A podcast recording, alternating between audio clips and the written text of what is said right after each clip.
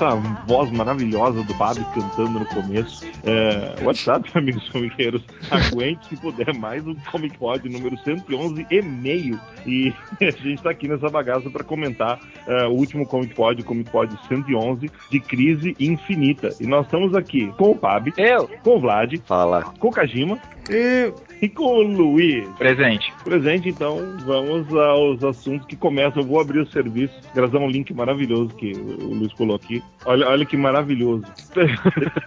Está fazendo 20 anos do, de um dos piores filmes já adaptados da história do, do, do, do, videogame, dos quadrinhos, de tudo, que é o Super Mario Bros. Que é, isso, eu gostaria cara. de perguntar a vocês presentes de saída, assim, o que, que vocês acharam da época e o que vocês acham hoje dessa verdadeira bomba? Pô, esse filme é ótimo. Pelo menos é a lembrança que é, eu tenho. É, é bom igual Homem de Ferro 3, né? Eu não sei, eu vi, eu devia ter uns 5 anos e eu achei ótimo. Eu, eu, não, eu não lembro. Eu devo ter visto, mas eu não lembro. de nada. mas ele deve ter sido tão bom que eu não procurei para rever, então. Não, pra você ter uma ideia, eles, é, as pessoas costumam colocar uh, o Super Mario Bros. o filme no mesmo pé que Mestres do Universo, que é o filme que adapta o He-Man. O filme é legal, cara. Tem o. O, o, o Ivan Drago como He-Man, não é esse? É, o Dolph Lundgren, ele mesmo, ele é o He-Man. Mas, mas, tipo, é, mas, tipo, tem várias outras participações especiais muito legais no He-Man que deixam o, o Super Mario Bros. na condição de pior adaptação de todas. Esse filme aqui é melhor que você todos esses aí. Né? Eu tava lendo aqui é, que o, o, o, Luigi, que é o John Leguizamo, e o, e o Mario, que é o Bob Hoskins, né? Bob Hoskins que vinha do, de fazer o Roger Rabbit, baita sucesso, né? É, e os dois estavam tão decepcionados no set de filmagem que os dois enchiam a cara, mas muito, pra poder aguentar aquela merda que eles estavam fazendo. Bom, é um registro de aniversário apenas? Tá registrado. Deu fim. A, aproveita que você fez esse link aí com o He-Man, vamos para a primeira primeira notícia de verdade. Vamos à primeira notícia de verdade, vai. O He-Man, né, tá, tava saindo já é, na, naquele lance do Digital First da DC já há algum tempo, né? E agora ele tá ganhando um uniforme novo, que é uma armadura, né, meio esquisita, e ele vai ter um crossover com a Liga da Justiça. E, e não, não te dá um sentimento de Rockman aí, ganhou uma armadura e vai fazer um crossover com a Liga da Justiça?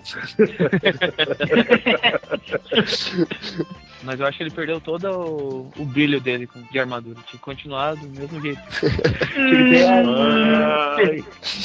Tinha que ter a cruz de malta lá. Nossa, como diria esqueleto, essa piada foi osso.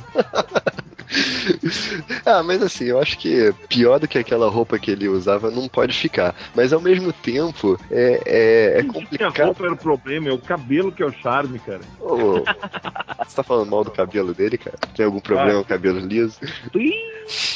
Nossa, você acha o cabelo do He-Man lindo? Eu teorizo. Eu não falei lindo, eu falei liso. Liso? Mas ele é liso, teoriza sobre isso. Liso. Enfim, o que eu tava querendo dizer é, quem, quem lia o He-Man é o público saudosista, né? E o saudosista ele quer ver aquilo como ele conheceu, sabe? Acho que não faz muito sentido essa remodelação do uniforme do personagem. É, isso é, isso é um puta tiro no pé, né, cara? É tipo é, o Morcelli quando participou do, acho que foi do Arcast, não sei do, do G.I. Joe, foi a, me a, mesma coisa. Eles tentaram reformular o G.I. Joe, mas os grandes fãs do G.I. Joe são aquela galera antiga. E aí pega o, o, cara que tinha um bonequinho quando era pequeno, sei lá, praticamente o Batman, só que sem a, a, o chifrinho de morcego. É, pois é. Pra vocês que estão com saudade do He-Man antigo na televisão e não assistem, porque não tem TV a cabo, vocês não assistem o canal Clube, onde tá passando o Steam, He-Man, é, vocês podem ficar com essa canção.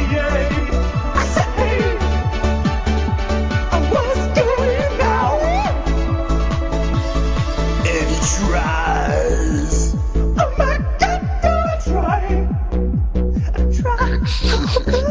Clássico absoluto, vocês conhecem isso? Conheço, conhece sabe usar a internet. Luiz, Fábio, vocês conhecem isso? A música eu conheço, mas o vídeo eu não conheço. Não, música, clipe. Não, não conheço. É, vai ser o Ed Benz que vai desenhar esse, esse He-Man novo? É, é, esse, essa imagem promocional é dele, cara. Agora eu não sei se é ele que vai desenhar. Não, o Ed Benz tá parado. Pediu que ia parar um, um tempo de desenhar pro mercado americano. Ah, é verdade, ele falou mesmo. Agora, pô, essa armadura dele me lembrou aquela segunda série animada do He-Man, vocês lembram? Que ele usava uma armadura criatura parecida com ela. Ah, meu Deus, aquela série que não era em Eternia. É, é, aquela coisa horrível. Que ninguém lembra daquela série, né? Pois é. Só, só a gente que tem essa. é, Eu ia falar memória de elefante, mas na verdade a gente é masoquista mesmo. Mas o né? que, que vocês ela, acham? ela, ela se chamava As Novas Aventuras de He-Man. É, exatamente. Mas o que, É que, uma boa vocês... definição. o que, que vocês acham do, do crossover com a Liga? Ah, inútil. inútil, estúpido. vai- vai tipo, como é pra, ve- é pra vender gibi pra incautos, ah, pra ganhar dinheiro à toa, pra eu- Warner, pra Mattel venderem Vender bonequinho, quem sabe? Pra vender boneco, pra vender boneco do He-Man, que não tem faz tempo. E quem é que vai escrever isso aí? É o. Não é o Kate Giffen? É, o Giffen que tá escrevendo. Danvado. Ah, eu devo comprar todos, se for ó, ó, ó, olha só, é, eu vou a sinopse daquele He-Man. He-Man, lendário defensor de Eternia, ah, foi convocado ao futurista, ao futurista planeta Primus para defender esse planeta de mutantes malignos do planeta vizinho de Denébria. Mas seu antigo adversário, o Esqueleto, o seguiu e se aliou aos mutantes em sua luta para conquistar todo o universo. Juntos com um time chamado de Guardiões Galácticos, He-Man luta para defender Primus e todo o- os fontes de poder, blá blá blá blá blá blá blá blá. mas, mas falando sério, eu, eu acho esse crossover justo, cara. Assim, é, é claramente a DC tá querendo promover o He-Man pra voltar a ser, sei lá, um sucesso de vendas. Alguma E- coisa relevante. né? É, foi alguma coisa relevante, exatamente. Ah, mas, mas isso me leva a uma pergunta. A, a, a Warner comprou a Mattel ou algo assim? Mas acho que esses direitos já não eram da, da Warner há algum tempo. Acho que os direitos são da Não, mas ele tá, né? Mas, tipo, enfim. Cara, então- o desenho, aquele, aquele desenho, aquele desenho zoado que a gente tava falando foi feito por quem? Porque eu lembro, eu lembro que o, há um tempo atrás saíram uns quadrinhos do He-Man. É, eu, eu- se eu não tô enganado, saiu uma linha de quadrinhos do He-Man pela IDW, que inclusive chegou a ser publicada aqui no Brasil pela Panini. Ah, é, é, saiu mesmo, agora era pela IDW, eu não lembro. Mas ela tava licenciada só, né? É, cara, eu acho que era nesse, nessa vibe aí. Eu não tenho certeza se era da IDW, não, mas Era era, da era IDW. uma editora. Era IDW? Ó, e eu li essa série e eu vou dizer que não era ruim não, cara. É, eu tenho uma ou outra revista só aqui, cara. Não posso dar um, um- um panorama geral. Mas enfim, para assuntos mais relevantes agora, foi confirmado, né? Saiu uma imagem oficial da Mulher Maravilha Terra 1, do Morrison com o Yannick Paquette. Bom, demorou, né? Demorou Mas não- é apelido, né? Mas não faz eu, sentido, eu- eu tenho, eu tenho uma pergunta pra vocês sobre isso. Vocês acham que é, isso vai sair mais rápido do que saiu o último número do Planetary? Cara, se, se sair mais rápido que Multiversity, eu já tô feliz. É, pois é. Se sair mais rápido que grandes astros ah, Batman e Robin, eu já tô feliz também. mas eu acho que é só ano que vem isso aí, né? É, acho que não tem data, né? Eles estão querendo o multiverso pra esse ano, mas não sei não se consegue. Os roteiros Não, devem- é, só, é só você comparar, né? Tipo, tipo, tava previsto pra 2008 ou 2009. É, mas 2009. pelo jeito o multiverso os roteiros já estão prontos agora, é dos desenhistas, né? Não, não, tá, mas tá previsto pra sair em 2009 ou 2008 é, a nova série do Rafael Grampar, que é o que é o Fairy Water, né? Estamos em 2013, É bom lembrar isso. né? É bom lembrar isso e, e Necros de Pitibiriba, né? O Delfim, o que, que você acha que vai sair dessa Mulher Maravilha do Morrison? Ah, eu acho que eu acho que vai ser legal, cara. Eu, eu, eu, eu tipo, eu, eu gosto do- dos, dos, dos exemplares de Terra 1 que já foram publicados, tanto o Super-Homem quanto o Batman, né? Então, eu acredito que vai ser como os outros dois heróis, eu acho que vai ser uma Mulher Maravilha um pouco mais humana, né? Ah, É, e, um pouco e- mais e humana, um pouco, o, mais, um pouco mais humana, um pouco mais falível, ah, um pouco mais safada também. Principalmente eu, safada, eu- é, a safada já- no já- sentido de que, tipo, não vai, ter, não vai rolar uma inocência, não. Ela, ela vai ser bem certinha. Aquela, É, página, aquela página ali já é bem chocante, né? Mostrando ela matando o Hércules ali e tal. né? Eu acho que. Eu acho que é Hipólita, né? Aquela imagem ali, Pablo. Ah, não deve ser Hipólita não, cara. Será? Acho que é ela mesmo. Não, não, mas, mas pode ser Hipólita, por que não? Pode né? ser, pode Não ser. Pode ser. For pegar a origem do Pérez, cara. E, e até onde eu sei, o Morrison gosta daquela origem, né? Então. É, mas pode ser tipo uma vingança, sabe, dela. É, mas a vingança da Hipólita é contra o Hércules, né? Faz Não, sim, mas uma vingança dela por causa da mãe, sabe? É, a não ser que o Morrison faça aquela, aquela coisa que todo mundo tá esperando, né? O Hércules seja o pai dela. É, possível também. É possível, né? Vamos, vamos, vamos esperar para ver, né? A Diana nunca foi 100% conectada aos deuses, era só etéreamente conectada aos deuses. por É, mas na, na, na fase do Azarela agora ela ela é bem conectada. É, não, então. Agora ela é direto do A- de. Agora, a, a, a Mulher Maravilha, que eu mais tô curioso pra ver, incrivelmente, não é essa. É a Mulher Maravilha do Smallville, cara. Mulher... Ah, Ah, sim, sim. Mulher. Maravilha do Smallville, temporada 11.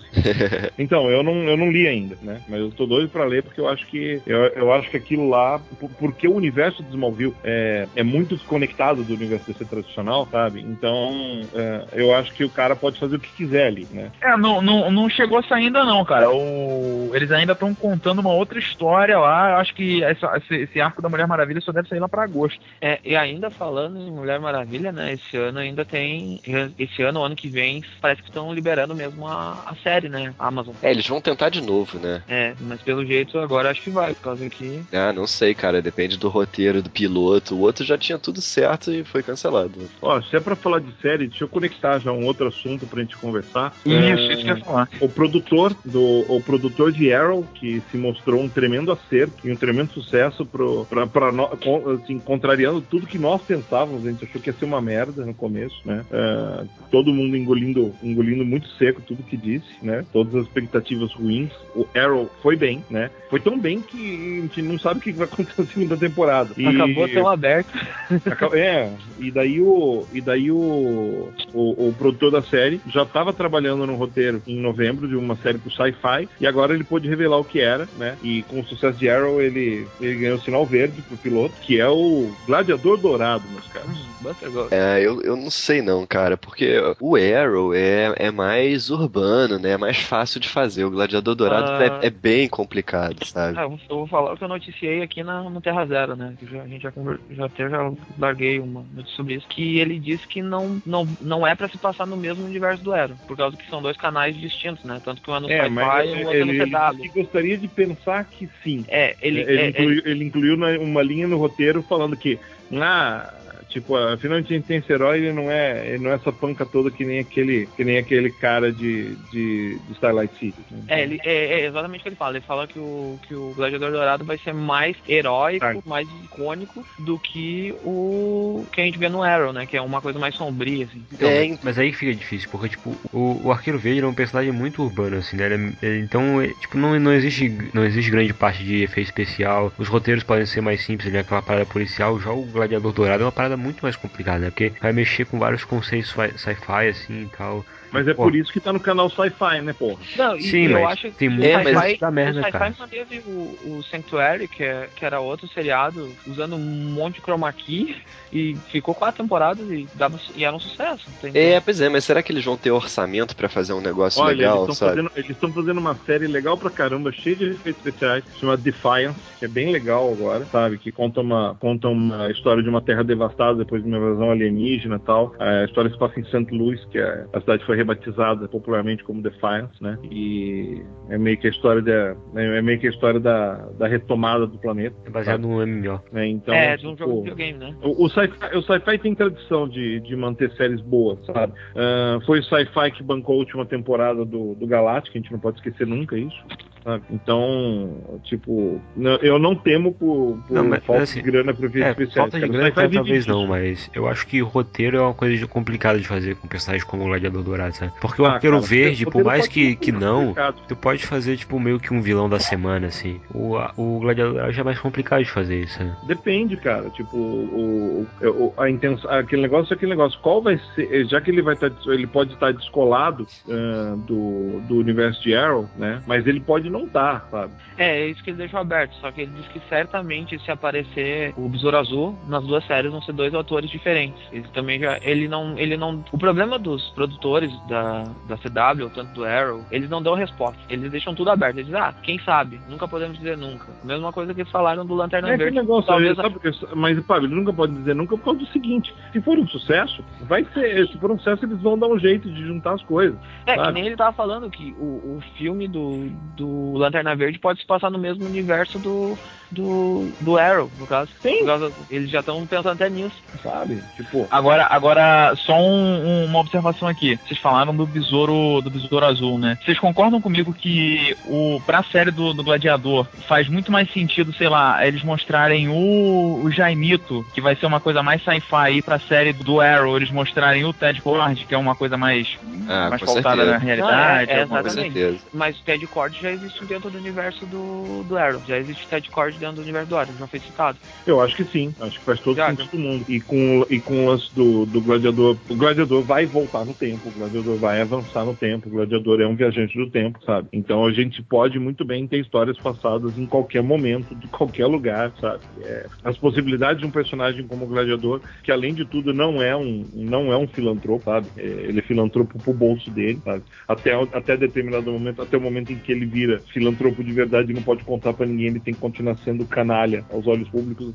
É, é um personagem muito rico, cara. O Dan Jurgens vai ganhar um dinheirão se fizer sucesso. É, se for bem feito, eu acho que pode dar muito certo, cara. Eu não gosto da, eu não gosto da aparição dele em, em Smallville, por exemplo. Do Gladiador. Do Gladiador. Não gosto. Espero que, espero que não tenha nada a ver com aquilo. Eu acho que não, até porque tinha aparecido um arqueiro verde já em Smallville e esse do Arrow não tem nada a ver, né? Sim, ainda bem, né? Mesmo porque o arqueiro dele de Smallville, ele era o Aquaman do piloto, né? Então já é uma putaria.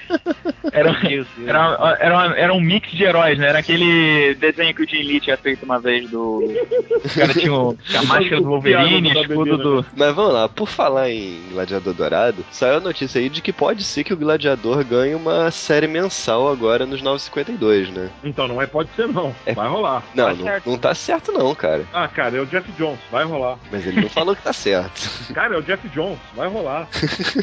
Olha, é que eu não sei, o, Jo- o, o Geoff Jones, ele, ele tá com muito, muita série mensal. Não sei se ele vai dar conta de tanta série assim. Então ele tá com três? O, Ele tá com Liga da Justiça, Liga da Justiça da América, Aquaman, a, que mais? é, Liga da Justiça ele deve fazer que nem o Morrison fazia com o Todo do Destino, né? Escreve no banheiro. Mas é, o Gladiador é um, é um cara importante porque ele é uma ligação com o universo antigo, né? Então ele É. ganhar uma série é uma coisa a se pensar. É, e o John tá escrevendo o Shazam, né? E o Shazam já tá pra ter certo, já certo. É, ele tá, tá tendo uma relevância grande no universo DC, que inclusive saiu, acho que uma nota hoje sobre a, possi- a possibilidade dele ser a ligação, né? Ou então o, o, o mote principal daquela Trinity War. E, e- e as histórias do Shazam também bem divertidas, já. Hum, aí não, o Shazam tá legal. Mas que tá com o Jones, né? Então, cara, o Jones tá dominando, cara. Deixa ele, deixa ele dominar a viagem do tempo também, mesmo porque a gente não pode esquecer que o Gladiador é o único, é, o É. único que com certeza a gente sabe que lembra E a gente perdeu daquela a- porra toda. Ele e a Pandora, né? É, ele é, ele é Pandora, só que a gente acabou de perder o, o outro ponto temporal, né? De viagem no tempo, que foi a Legião. Mas foi isso que eu argumentei no- ah, no- nos nossos comentários ah, do programa. Que, tipo, justamente com, com a Legião, aliás, a DC fazendo cagada de novo, né? Olha o contador. É, ó, o contador, né? Tipo, quanto tempo a DC fica sem fazer cagada, né? Qual o recorde da DC? A DC tá cancelando o, o- o- a, a- a Legião. Por 40 anos a Legião esteve com vocês, meus caros leitores. E agora a DC resolveu que, que não. Resolveu que não. E existiam apenas dois pontos de conexão entre o universo DC tradicional e o novo universo DC dos 952. Um é o Gladiador Dourado, que é o único que se lembra do que está acontecendo, do que aconteceu, né? O outro ponto é, é a Legião do Futuro, porque é, é o único quadrinho onde é, é o único, a única parte do universo que as coisas não mudaram, né? Há um bloqueio temporal. Quem, o- os legionários foram para o passado, foram afetados, e os legionários que não foram ficaram lá no futuro, e o futuro ficou inalterado, né? O que nos leva a crer que existe uma bolha de tempo aí, né? Quem ou por que está manipulando essa bolha do tempo é uma conversa que a gente pode começar a descobrir com o Jones no run do, do, do Gladiador, que eu, por isso mesmo eu acho que vai existir, sabe? Porque precisa ter uma revista que seja o fail-safe da editora. A, a, a Liga, Per- a Liga. A Legião Perdida, ela citava o Flashpoint nas primeiras edições. Hum? Que a Legião que tinha vindo pro passado e ficado perdida. Sim, a É, a Legion Legião Lost. é, a Legião Lost não conseguia voltar, né? Não, é, É, é, a eles sabiam Legião. do Flashpoint, a Legion Lost. Eles falavam lá do paradoxo Flashpoint e tal. É, mas eles É. estavam no universo novo, eles não conseguiam voltar pro futuro Isso. porque o futuro tá no universo antigo. Exatamente. É um caos, hein, essa linha cronológica aí. Uhum. e, a- e- e eu, e, e vocês podem não acreditar, mas eu acredito que a gente possa ter ah, um- um- um- uma pista do que vai acontecer ah, com, o- com, essa, com essa animação, que é o, que é o paradoxo Flashpoint, né? Ah, eu acho que não tem nada a ver não, cara. Não, não, aí que tá. As, as animações DC nunca tem é, muito a ver com os quadrinhos, né? Mas eu acredito que, como é, é o te- é- é- uma animação que teoricamente leva ao, ao, ao universo 952, eu acredito que ela vai ter uma ela vai ter uma proximidade maior e mais importante do que isso, eu acho que ela vai mostrar um exemplo de resolução da, da, dessa história. Hum, tipo, como será que eles vão resolver o final dessa história? Vai levar aos 952 ou o Flash vai conseguir ou o Flash vai conseguir resolver tudo e tudo vai voltar ao status quo? É, eu acho que na animação o não, como não vai ter Pandora, eu acho que ele vai conseguir e depois no final voltar tudo ao normal, sabe? Aí que tá. Daí a gente vai ter um exemplo de como teria sido a série do Jones se não tivesse sido interferência da DC Entertainment. Exatamente. É, isso mesmo. Eu é. também acho então, então é por isso que eu acho importante, porque é um primeiro exemplo de como o fail safe uh, poderia funcionar. Fatalmente envolve um flash. Porque toda crise tem um flash. Então. Mas é, já confirmaram que o Gladiador Dourado lembra mesmo do, do outro universo? Ou isso é teoria? Cara, não. O Gladiador, tipo, o Gladiador Dourado lembra do outro universo. Mas onde é que falou isso? Eu não lembro onde foi. Eu li no Terra Zero. então acho que você não devia confiar, não, meu filho. Ah, eu confio, cara. Olha o bigode. Mas junto com esse cancelamento aí da Legião, vieram mais três cancelamentos, né? E eu acho que, pô, essa foi a pior onda de cancelamentos para mim. Que eles cancelaram a Legião, o Threshold, o Dial Wait e o Demon Knights, né? Cancelaram Demon Knights, cancelaram Dial Wait. Cara, como pode, né? Cancelaram a nova revista do Jaimito também. Infelizmente agora ele tá sem revista nenhuma. Mais uma vez. Eu entendo por que, que a DC cancela, sabe? Porque a DC podia ser mais esperta. Vou, ó, ó, atenção, vamos lá. Você que, você que tem algum contato com o pessoal da DC, você que, por acaso, sei lá, ouve como pode e você trabalha pra DC, pode dar spot pra ele. Não sei. Vamos lá. Você, eu tô falando com você, ok? É você. Esquece os outros, eu tô falando só com você. Por que, que vocês não falam, comentam com você? DC, tipo, não tá vendendo em banca, tá com problema? Ó, tem uma dica para você. Continua as revistas. No digital não cancela não, porque no digital não tem tiragem. No digital você pode comprar a hora que você quiser. No digital todo mundo pode completar a coleção instantaneamente, sabe? Para que parar? Lança pro digital. Cancelar para quê? Revistas que deram errado, manda pro digital. Se continuarem dando errado no digital, vem se cancela, mas dá uma chance. É, eu, eu concordo totalmente com você, cara, mas, mas a, a estratégia da DC pro digital é publicar só coisas fora de cronologia. Então eles não, não podem fazer isso também por causa disso. A não ser que eles mudem essa estratégia. Ah, mas aquele negócio, sabe? Só publicar sua coisa fora de cronologia. Mas é que tá, tipo, daí, é, se for, mas aí que tá, se você migrasse pro digital, você, é, esses, esses, personagens poderiam ter histórias completamente experimentais dentro do universo. É, os autores teriam só um compromisso: é, não fazer crossover com nenhum personagem, fazer histórias contidas que se passassem no universo exclusivo do personagem. Que é, ponto, cara. Com certeza, com certeza. Sabe? É, é tipo, isso é facilmente solucionável. E se as vendas fossem bem, cara, tipo, a revista volta pro papel. É, e, daí, e daí você pega para resolver. Nossa, e esse gap que ficou entre, entre, uh, entre o digital que não saiu no papel total? Publica um TP. Mas eles já publicam. Tudo que, sai, tudo que sai digital sai em papel também, só que sai depois. É. É. Sim, exatamente. Publica um TP e resolve. Só que eu acho que sai uma tiragem bem menor, né? Assim. Mas não importa. É, é, pro, é pro leitor que quer saber. Publica o TP. É, eu, Sabe, a, solução, a, solução é fácil, tá no nariz da, da, da Dani Nelson. Só que a Dani Nelson tá com o nariz empinado na lua, né? Então tá difícil de alcançar o nariz dela. claro. É que eu tô olhando de baixo, mas eu tô. Lá no fundo, lá no fundo, eu acho que eu tô vendo um bigode. oh, vai, vai que a Dani Nelson tem uma raiz lá portuguesa. Nunca se sabe, né, cara? Até é, vira agora. Ou Diana, se chama Buço. pra tá fazendo tanta burrada assim, né? Ah, tá louco. Ah, Mas é. sobre o, o Trashel, ele. Eu tava gostando da história, assim, e, e tava saindo um pouco do, do foco, Lanterna Verde, essas coisas assim, porque uh, a parte sci-fi acaba ficando só no Lanterna Verde, né? E aí não tem outras, outras visualizações que do, do universo cósmico. Isso que eu acho, essa que eu acho que é a perda, assim, uma grande perda. É, com certeza, cara. Porque é, é, como eu já falei, quem, quem deveria tratar desses assuntos cósmicos é a tropa dos Lanternas Verdes. Só que eles ficam brigando entre as cores e isso fica esquecido, então. é, é dá, dá, dá, impressão que, dá a impressão que eles estão no universo da Rainbow Bright, do, dos ursinhos carinhosos, é, exatamente. do meu querido pônei.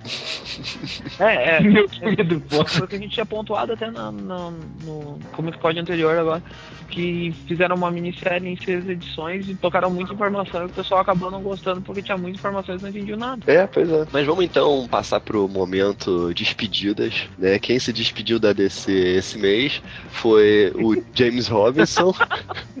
é, não, todo mês tem, tem despedida Momento alguém se adeus. despede, né? Momento O adeus. que acontece na despedida da DC, cara? É, Põe- a é, música, vai, põe a tem uma reunião, rola um bolo, eles ganham um reloginho vagabundo. Adiós. Então, quem, perdi. quem deu adeus pra DC esse mês foi o James Robinson e o Pete Woods. Terra 2 acabou? Não, Terra 2 continua. Mas Terra 2 não era uma mini em 12 partes? Não, No Tá, então vou fazer assim. E o Shade? Shade era mini, Shade acabou. Shade acabou. Então tá bom. Menos mal. Menos mal, com certeza, mas, pô, é, Terra 2 é um negócio que nasceu no, no coração do James Robinson, né? Mas, mas o run dele parou na metade ou eles deixaram ele concluir? O run dele termina no 16, eu acho que ele termina.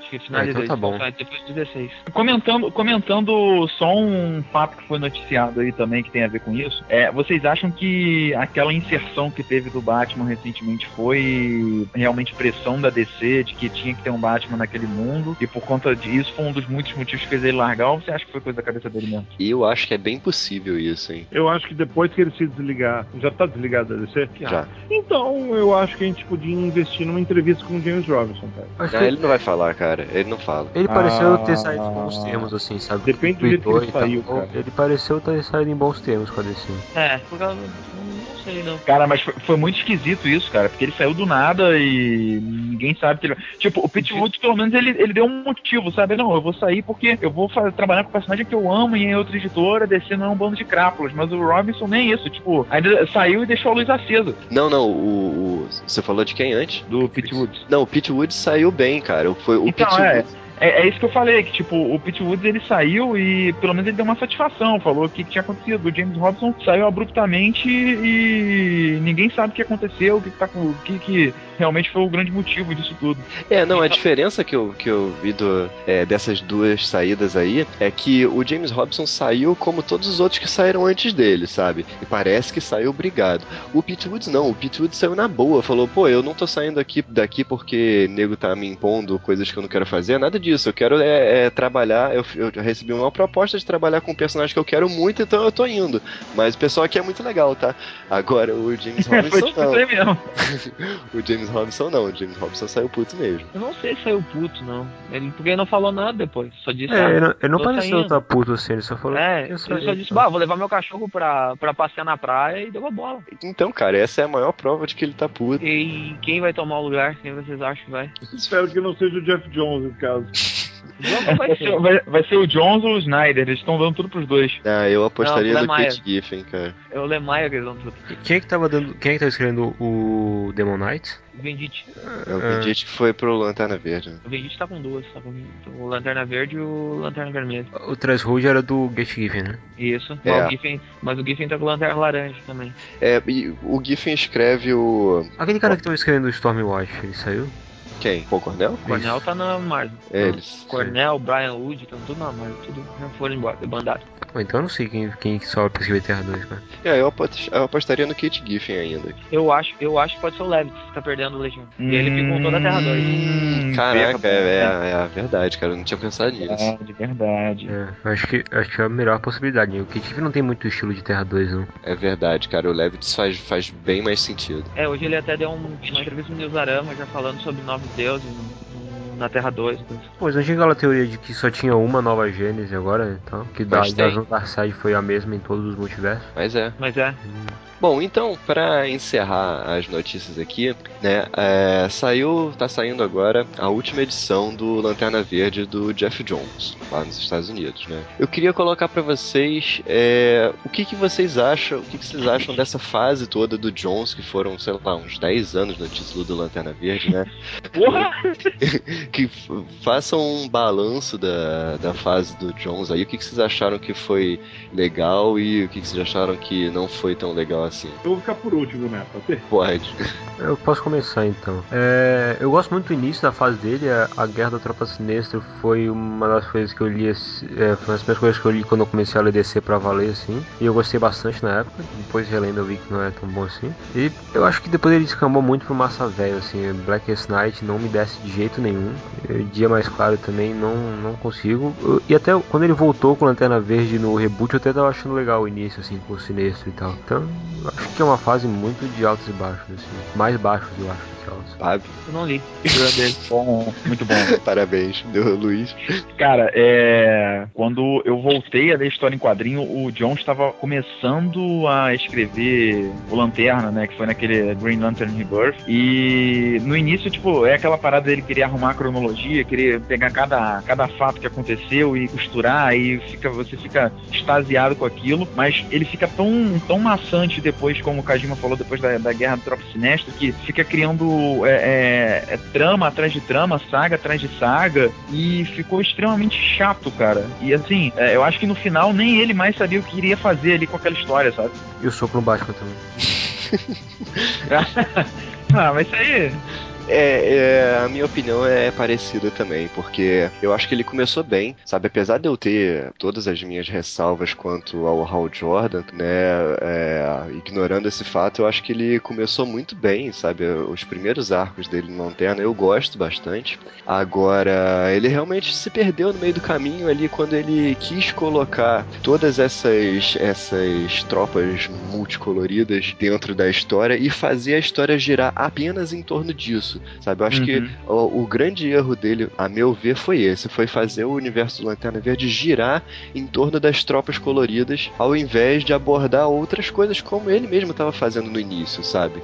Eu acho que foi aí que ele se perdeu. Deu fim. Sinistro Wars foi uma das sagas mais espetaculares que a DC viu uh, nos últimos tempos, a ponto dela roubar público de uma crise. Né? Uh, tudo isso porque o Jones fez um puta trabalho até chegar ali, né? Uh, conseguiu restabelecer o, o, universo dos Lanternas. Não fez sozinho, ele fez isso com, na época com o Dave Gibbons, que estava escrevendo uh, a Tropa dos Lanternas. E ele chegou num clímax assim imenso, reciclando ideias do Alan Moore, sim mas com competência, porque ele é um, ele é um conhecedor profundo do, do, do universo DC, sabe? Só que, daí quando você transforma no fim dessa saga o universo num arco-íris com 3.600 setores de todas as cores e ainda por cima lanternas negras, depois lanternas brancas, isso começa a ficar esquisito. Uh, a Noite Mais Densa ainda é uma série que tem uma carga emocional muito forte, né? porque todo mundo queria saber o que, que porra estava acontecendo, com um monte de tains inúteis,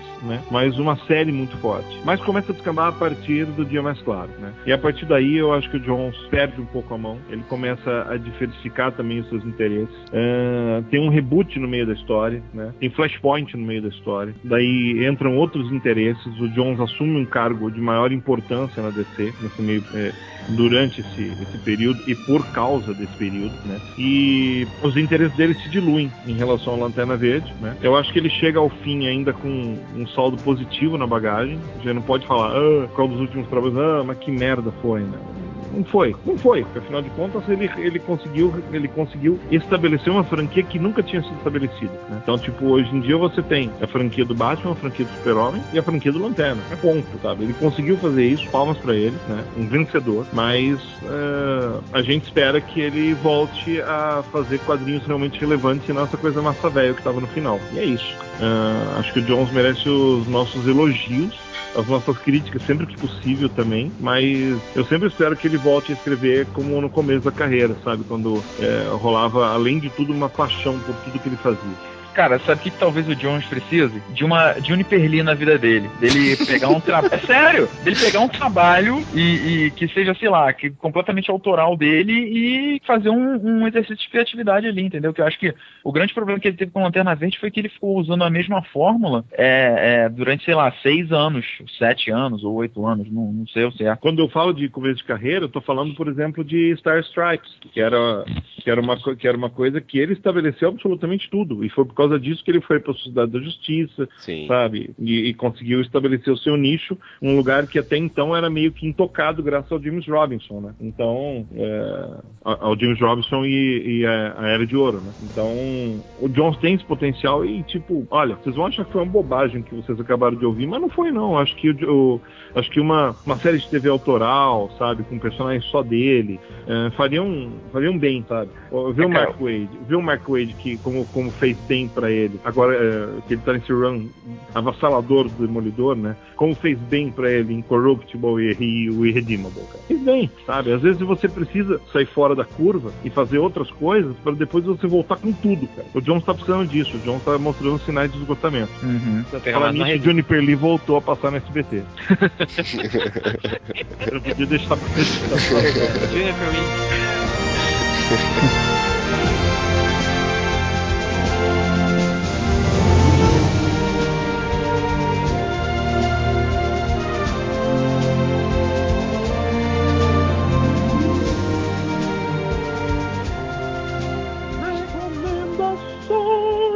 Luiz, quer começar? Posso, posso começar. As minhas recomendações dessa quinzena vão para como a gente já comentou aqui, um, uma linha da DC que vem mostrando a sua relevância dentro do, das publicações, que é a linha do, dos Digital First, né, que são os quadrinhos que lançam, são lançados primeiro no meio digital e depois são publicados. É por que que para mim é algo assim que é, é, vale recomendação? Porque assim, eu já, sei lá, já leio quadrinhos há 20 anos já, e por vários motivos como esses que a gente citou aí do Jones, você às vezes fica meio cansado de ler as coisas, fica meio cansado de grandes sagas, de grandes tramas, de lotes que você precisa ler 50 revistas diferentes para conseguir compreender o contexto, sendo que 30 delas são só. tem um momento realmente significativo. E a proposta dessas revistas digitais seria simplesmente você contar uma história, uma boa história de um personagem, ou contar um arco também é, é, é desse mesmo personagem que não tivesse ligação muito forte à cronologia ou algo do tipo, como não sei se vocês chegaram a ler aquelas revistas, é, o nome da revista é Solo, que eles pegaram, pegavam vários autores diferentes e eles contavam uma história sobre os personagens que eles queriam. E a proposta é basicamente essa. Vem saindo coisa do, do, do, do Batman e do Superman, é, que eles ressuscitaram aquele, aquele, é, aquele modelo que tinha do Legends of the Dark Knight, que eram histórias curtas envolvendo o Batman. É, tá saindo agora também Adventures of Superman, que é bem divertido, tá, tá no comecinho ainda. Se você tiver exposição para ler, a gente também chegou a comentar aqui de Smallville. Cara, é, fiquei acompanhei alguns anos, fiquei muito puto com o rumo que a série levou, mas as edições nos quadrinhos estão muito divertidas, estão tão, tão me surpreendendo bastante. Então eu acho que é, essa linha da, da Digital First é um, vale a pena, pelo menos, dar uma lida. Pô, aquela Leo Gotham parece ser muito legal, cara. É, cara, do, do Dustin Gunyan e o é, é. Derek Friedels. É muito legal, cara. O, o... É no, na mesma pegada do Tiny Titans, que era aquela, aquelas histórias mais, mais, mais simples, né? Mas que não deixam de ser divertidas. Eu, eu, eu me diverti demais lendo essa revista. A crítica fala muito bem, né? Desse, da, do, do Gotham. É, ainda não vi, inteira. mas eu, eu, quero ler isso aí. A crítica inteira tá falando bem, bem pra caralho. É que eu acho que Tiny Titans acabou em 2012 ou algo do tipo. E aí deve, deve ficou um gap, né? O bom é que o Little, o Little Gotham tá su, suprindo desse gap que acabou sendo gerado. E além de, de, dessas revistas que eu falei, se você estiver curtindo o Injustice, tem quadrinhos que contam a história do Injustice, que volta e meia tem uma, um, umas coisas interessantes, tem quadrinhos do Arrow, tem uns quadrinhos do, do antigo universo animado da DC, que eles estão continuando contando as histórias do Batman do futuro, da Liga da Justiça do futuro. Então tem pra tudo que é gosto. Uh, é, os desenhos do Injustice fazem juiz ao visual do jogo? Você diz o que com relação ao, ao, ao visual dos personagens? É, é. É, cara, é, o design é todo do, do jogo mesmo. Ah, legal. E na, na última edição que saiu, inclusive, foi o um, Kevin Maguire, foi o Kevin Maguire que desenhou, cara. Ah. Muito bom mesmo. Agora, o, o Injustice mês passado teve uma semana aí que ele dominou as vendas digitais no mundo inteiro, né, cara? Essa série tá vendendo bem. no, no digital tá vendendo bem. É. É, cara, que, não sei se tem alguma relação com, com o lançamento do jogo e, e tal, mas assim, a história é, é para pegar aquele, aquele, aquele fã, aquele cara que, sei lá, que viu o desenho da Liga ou que gosta de ver os filmes do personagem, mas que não acompanha tanto, sabe? É uma história basicamente de é, Superman amigos de um lado, Batman amigos do outro e vamos ver no que, que vai dar. É, para esse pessoal que vai jogar o jogo mesmo, assim, é, é para esse público do jogo, tanto que por isso que tá vendendo tanto, né? É, eu, falando sobre o. Porque é fácil o pessoal que não entende nada, porque só joga o jogo e lá, comprar e entender boa revista. Só uh, falando sobre o quadrinho do Arrow aí, ele também é para quem olha a série, né? Pro, eles complementam coisas que ficam abertas na série e dão outros enfoques.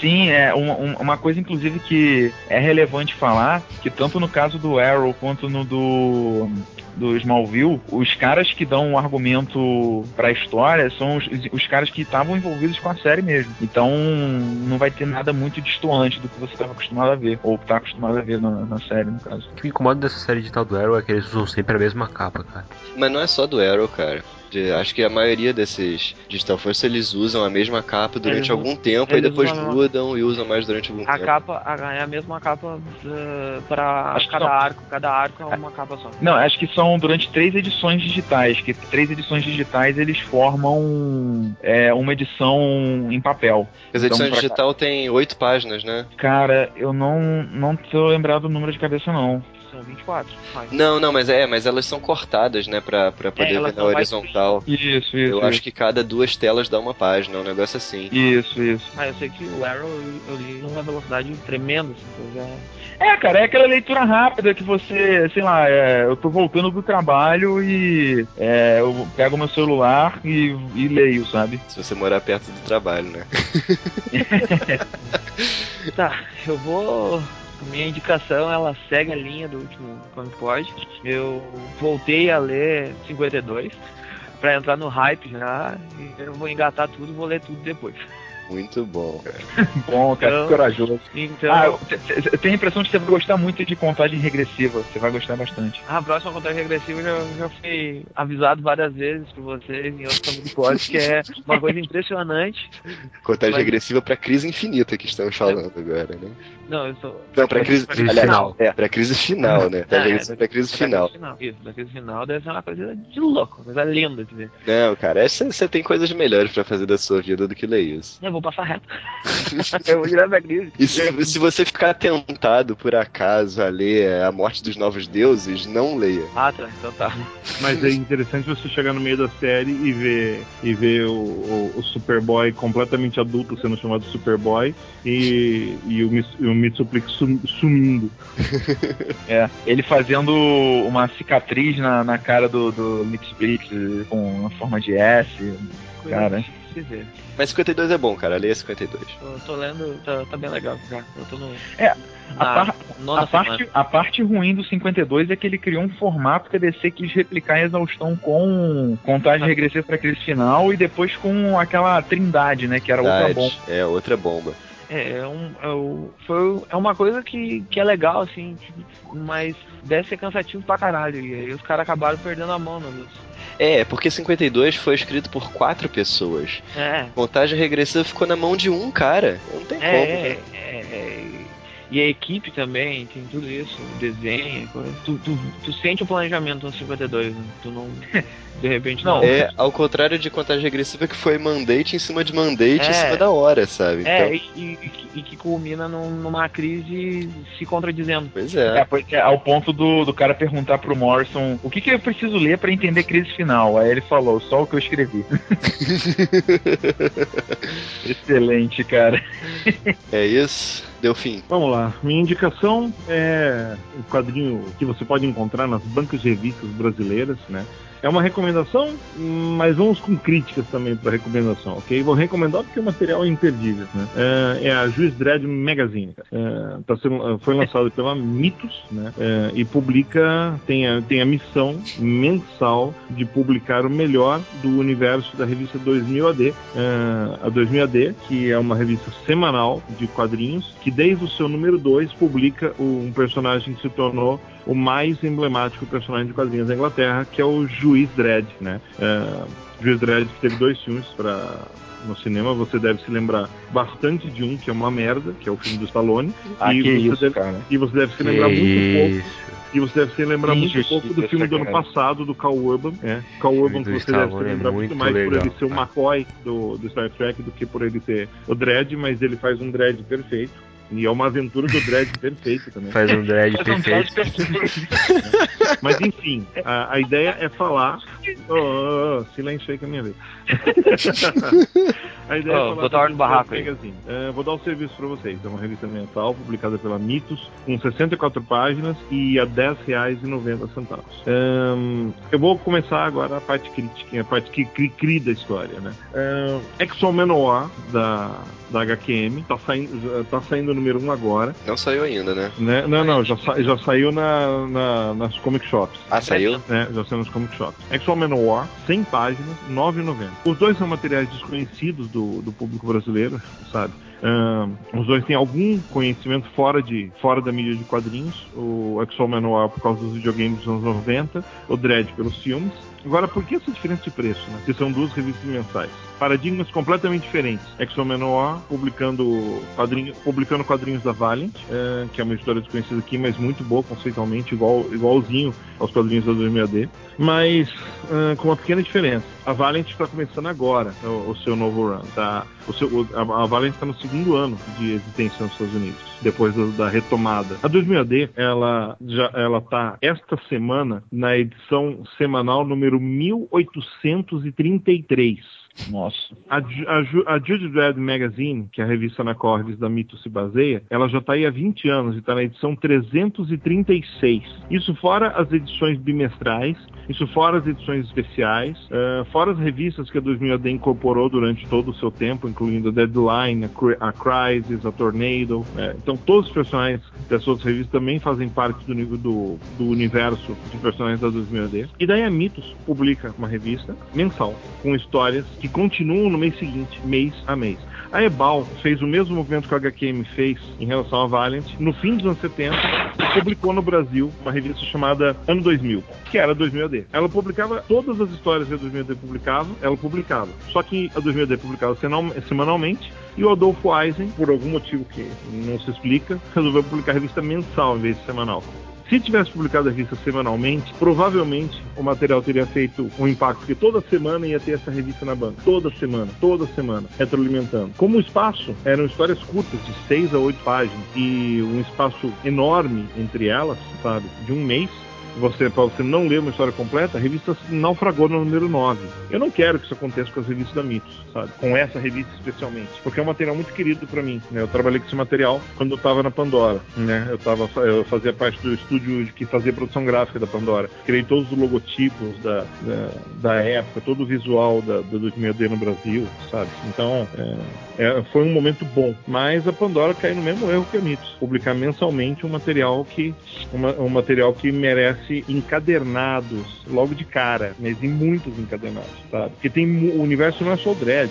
Só do Dredd demoraria uns 20 anos pra publicar tudo, sabe? Se publicasse encadernados. E quando acabassem os 20 anos, teriam mais 20, né? Que seriam os 20 que ela perdeu tempo publicando. Né? E fora isso, tem outros personagens maravilhosos. ABC Warriors, Halo Jones, tem o Slane, é, que é Shlone, né? É, pronto, correto, mas no Brasil vão falar Slane até o fim da vida. Rogue Trooper, o Nicolai Dante, que tá nessa revista estreia, sabe? É, todas as histórias curtas do Alan Moore, é, tudo que. to- todos, todos os personagens menores, maiores, é, todas as estreias de todos os autores ingleses, a estreia do Mark Miller, a estreia do, Da- do Dave Gibbons, a estreia do Robbie Morrison, a estreia do Grant Morrison, todo mundo que você puder imaginar da, da invasão inglesa, tá lá, sabe? Acho que a única exceção notável é o Neil Gaiman, né? Porque o Neil Gaiman eh, estre- estreou, né, se não me engano, em, nas finais do The Face, e ele foi o único que que estava fora da, da 2000AD nesse, nesse bolo, né? Mas é uma revista que vale muito. E é uma revista que só vai vingar se você, leitor, comprar essa revista semanalmente. Desculpa, mensalmente. Eu acho que é uma revista para ser, ser levada muito a sério. É uma atitude muito, ah, muito madura da Mitos publicar esse material, mas ao mesmo tempo é uma atitude bem pouco ousada. Eu acho que ah, ah, a Mitos não, não resolveu não encarar ah, fazer uma revista semanal né, de quadrinhos no Brasil. Né? É um paradigma a ser quebrado, né? Uh, dizem que tem, hum, tipo, pode, é, tipo, eu já ouvi de tudo para não se publicar uma revista semanal no Brasil. A coisa que eu mais ouço é: você sabe qual é o problema para se publicar uma revista semanal no Brasil? A máfia das distribuidoras, tal. E realmente isso é uma coisa que se fala muito, né? Que há a máfia das distribuidoras que impedem que as editoras uh, menores distribuam semanalmente seus materiais em banca, tal, tal, tal. Quando começam a fazer sucesso, as grandes editoras vão lá e forçam que a distribuição não seja feita direito e uh, as tiragens pequenas proíbem, deixam proibitivo a distribuição para o resto do país, aí eles fazem uma distribuição setorizada em São Paulo Rio de Janeiro e, não tratam bem o material, o encalhe volta completamente destruído, né? É, então tem, tem, uma perda muito grande do material que já tem pouca tiragem. É, que as distribuidoras do Brasil, infelizmente, não são boas, né? Assim, não são boas para as editoras pequenas, sabe? Nem sei se elas são para grande, as grandes também. É um modelo de negócio que é arcaico. Então, eu acredito que a Mitos deve ter se baseado nisso para não investir semanalmente nessa revista. Já que ela está investindo mensalmente, eu espero duas coisas. Primeiro, que a revista vinha. Então, eu estou indicando essa revista. Vai lá e compra, ok? Que o material que está lá é muito bom, ok? Nessa revista tem Alan Moore, uh, nessa revista tem. Vamos lá. Essa revista tem Alan Moore, agora tem, tem tem Rob Morrison, tem Brian Boland, tem.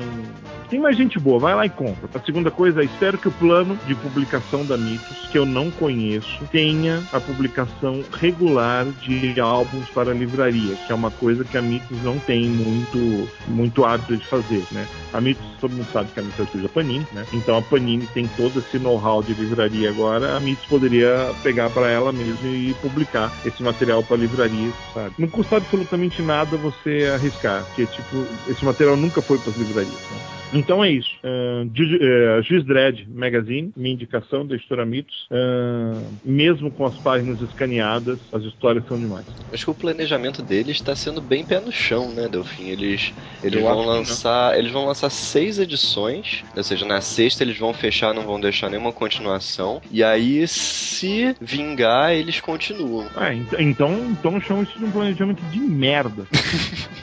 Porque, tipo, se, eu, se você tá, se você tá planejando um negócio para terminar no número 6 e se não vingar, não vingou, então você não tá arriscando porra nenhuma, sabe? Não, não tá, é. um planejamento de verdade planejaria essa revista para existir por pelo menos 5 anos, sabe? É, tipo, tipo, é uma coisa difícil pro mercado? É, é uma coisa difícil pro mercado, é difícil para qualquer um. Mas é aquele negócio, é aí que você diferencia os editores que têm peito dos editores que ficam ali com, com, com medinho, ou, ou, ou, ou, se a gente não quiser colocar medinho, a gente coloca uh, um outro tema gente coloca prudentes. Ah. Prudentes demais. É, mas ao mesmo tempo, cara, você. Eu, eu, já ouvi muito, assim, do pessoal dizendo, ah, não vou começar a comprar essa revista porque ela vai ser cancelada. Então, nesse caso, você não tem essa desculpa, sabe? Olha, olha eu. Ao contrário, não, claro que você tem, Vlad. Você tem essa desculpa. Não. Você mesmo falou, se eles vão publicar até o número 6 vão deixar tudo fechadinho, você então, não tem por que comprar. Não, então, você sabe que pelo menos até o número 6 está garantido. Não. Uh, será que o planejamento deles não é diferente? Porque eu li uma notícia que de de repente eles estão com a Dynamite engatilhada nisso. Ah, então, eles estão com a Dynamite engatilhada nisso. Eles estão com ele na, na, na, última página da revista, na quarta capa, eles têm vários materiais. Eles têm é, o Gênesis do Kirby. O que mais mesmo? É, não é a Gênesis do Kirby, é, é Kirby Gênesis, é inspirado na obra do Kirby. Tem capa de. é, pois é.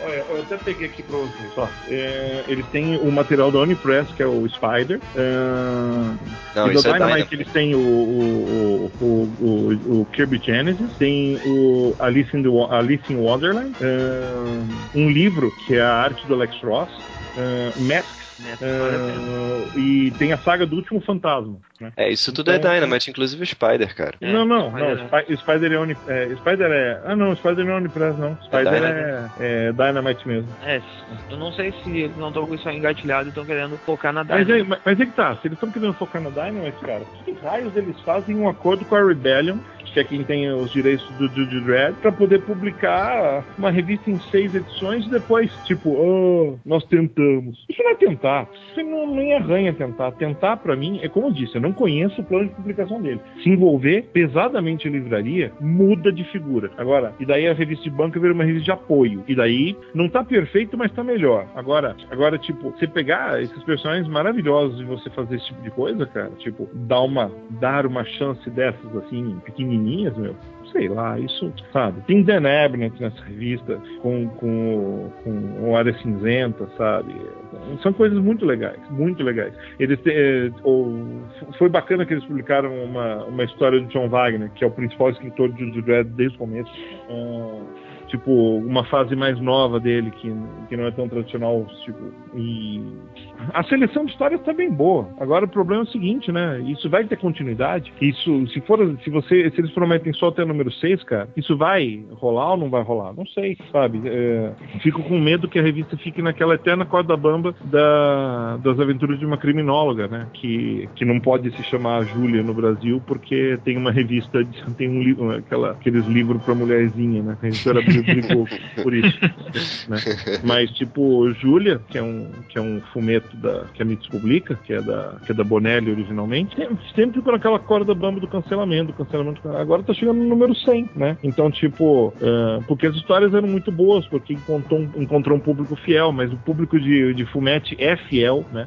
Agora, como que você vai fidelizar um público de quadrinho inglês se você não dá esse quadrinho inglês pros caras, né? Porque Fumete na banca, porque queira você não queira, tem sempre o seu texto, tem sempre o seu Zagor. Então, sabe, sempre tem mais de um na banca. Sei lá, cara, sei lá. Eu acho que se não envolver livrarias é um tiro no pé, né? Torço muito para que dê certo, mas pessoalmente eu acho que não, não foi não foi 100% do pé direito, não. Mas ainda assim recomendo. Recomendo, comprem a revista, que a revista é boa, ok? E ela vai depender única e exclusivamente de vocês para subsistir. E bom. Só dando a boa notícia pro Delfim, a HQM avisou que dependendo do como for o andamento do, do X-Men vão publicar War, os encadenados clássicos, né? Vai ganhar os clássicos. É, eu tava sabendo já disso. É, eu achei bem legal a notícia. Bem legal mesmo. É um assunto correlato, né? Tipo, a Valiant tem a fase dos anos 90, que é premiadíssima, e, e, a, e, a, e a HQ diz que se a fase nova for bem, eles vão publicar os clássicos encadenados, está nos planos. Ou melhor, acho que as frases que eu. Acho, que a melhor frase que vem é não está fora dos planos. Então quer dizer que há a possibilidade. Havendo a possibilidade. Aí, aí sim eu admito que era um risco, né? Uma editora está começando tudo de novo, você começa a publicar material antigo, rola até uma confusão na cabeça das pessoas, né? Deixa eu publicar o material clássico depois. Né? Eu acho que é melhor concentrar no novo, só no novo nesse caso, né? É um caso bem diferente da 2002. Bom, então, eu queria recomendar duas coisas hoje, duas coisas que saíram recentemente pela Panini, né? A primeira que eu não queria deixar passar em branco é o Demolidor Noir, tá? Porque eu achei bem legal essa revista. O Demolidor ele já é um personagem noir por natureza, né? Ele já tem um clima meio noir e Demolidor Noir, então é tipo é um noir ao quadrado, sabe? É, é bem legal. Eu gostei bastante da, da história. Eu acho que da, da linha noir da Marvel, que é uma linha que eu gosto bastante, mas tem tem tem lá suas histórias fracas. Mas eu acho que essa foi a melhor que eu já li. E a segunda coisa é o Monstro do Pântano que a Panini tá lançando agora os clássicos, né? É o Monstro do Pântano do, do Len Wayne, é o volume 1. Então são as primeiras histórias do Monstro do Pântano mesmo, sabe? É, é bem legal. Eu li ela, ela, toda, eu gostei bastante, sabe? Assim, não é uma história marcante que vai marcar a sua vida, tá? Nada disso, mas é uma história bem legal, assim, tem um clima muito bom, um, clima de terror clássico, assim, do jeito que. Não eles... são todas histórias inéditas, uma parte desse material já tinha sido publicado pela Ebal há muito tempo. É, sim, sim. É... Tem um clima de terror clássico que eu achei bem legal, sabe? É um terror diferente do que você vê hoje. E eu gostei bastante, recomendo o Monstro do Pântano, volume 1, Raízes. Como é o nome do TP? Raízes. Ah, ufa. eu pensei que tinha falado raio. Raios duplos. meu guardar uma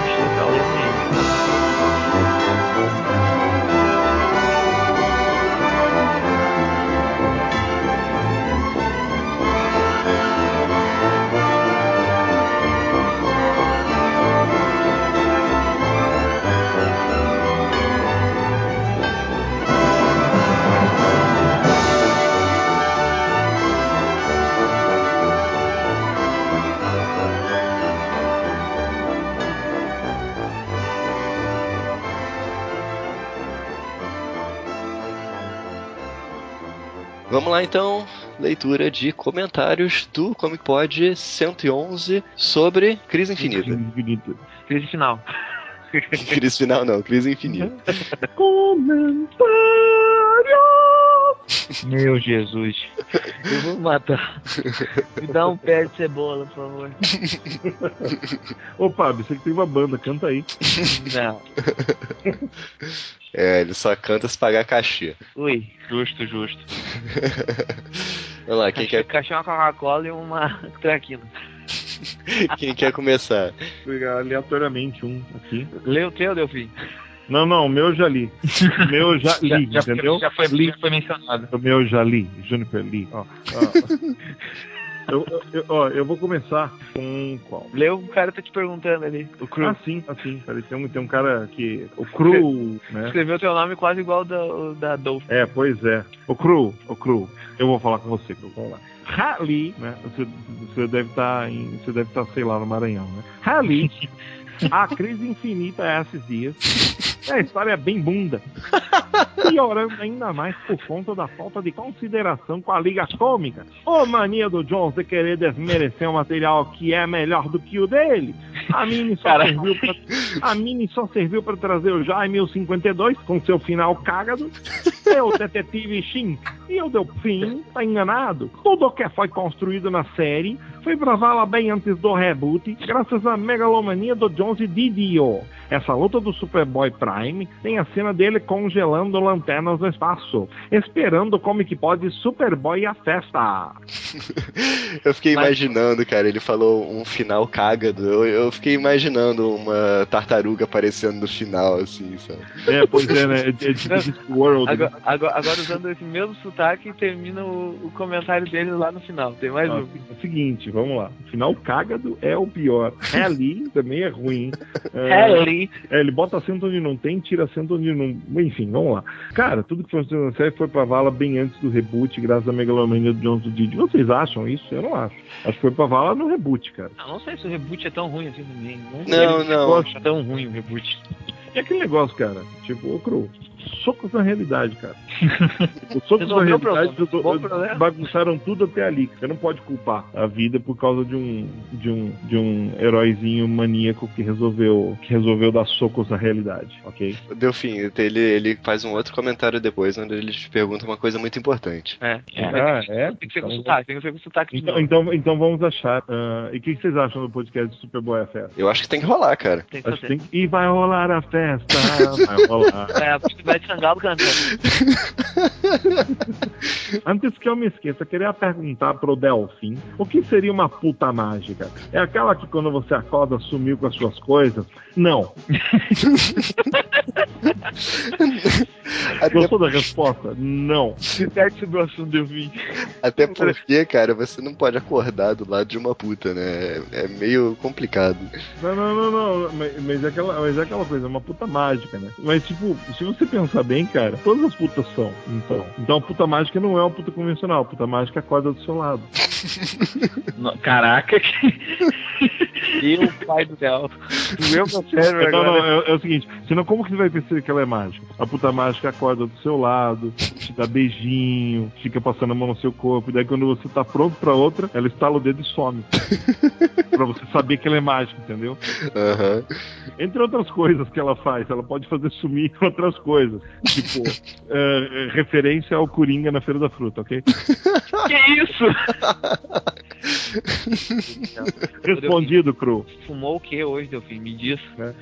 Fritei você, Cru. Ó, eu vou ler um comentário aqui do Lisângelo Berti. Ele disse: Gosto das críticas aqui no Comic Pod. Vocês fundamentam as opiniões, sejam elas favoráveis ou não. Quanto à Crise Infinita, não poderia concordar mais. É uma obra morna que perde muito em comparação à série 52. Essa sim trazendo novidades e histórias interessantes.